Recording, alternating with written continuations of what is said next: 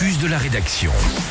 Oui, sensibiliser les enfants et les jeunes à l'accès de l'eau tout au long de l'année. C'est l'objectif du défi de l'eau 2022. Alors si vous vous demandez ce que c'est, bah, vous êtes au bon endroit. On vous éclaire dans ce focus de la rédaction, Émilie. Le défi de l'eau, anciennement connu sous le nom de la Nuit de l'eau, est de retour pour une 15e édition. Un rendez-vous jusqu'au 15 novembre, initié en partenariat par la Fédération française de natation et l'UNICEF France. Un tout nouveau format et de nouvelles modalités d'action avec trois objectifs sensibiliser au respect et à la préservation de l'eau, collecter des fonds pour améliorer l'accès à l'eau potable dans le monde et lier l'apprentissage de la natation au défi de l'eau en permettant aux clubs qui le souhaitent de participer au dispositif ministériel J'apprends à nager. Évidemment, si on en parle, c'est qu'un rendez-vous est calé en Haute-Savoie. Ah super, alors on va où si on veut piquer une tête cette année et relever ce défi de l'eau 2022 Roulement de tambour et bien direction Annemasse. Le rendez-vous est fixé le 25 novembre prochain de 18h à 22h au centre aquatique Château Bleu. Les bénévoles du FFN et du comité 74 de l'UNICEF France propose de nombreuses animations pour petits et grands, des ateliers découvertes d'aquatraining, de nage palmée, des baptêmes de plongée et plein d'autres activités aquatiques,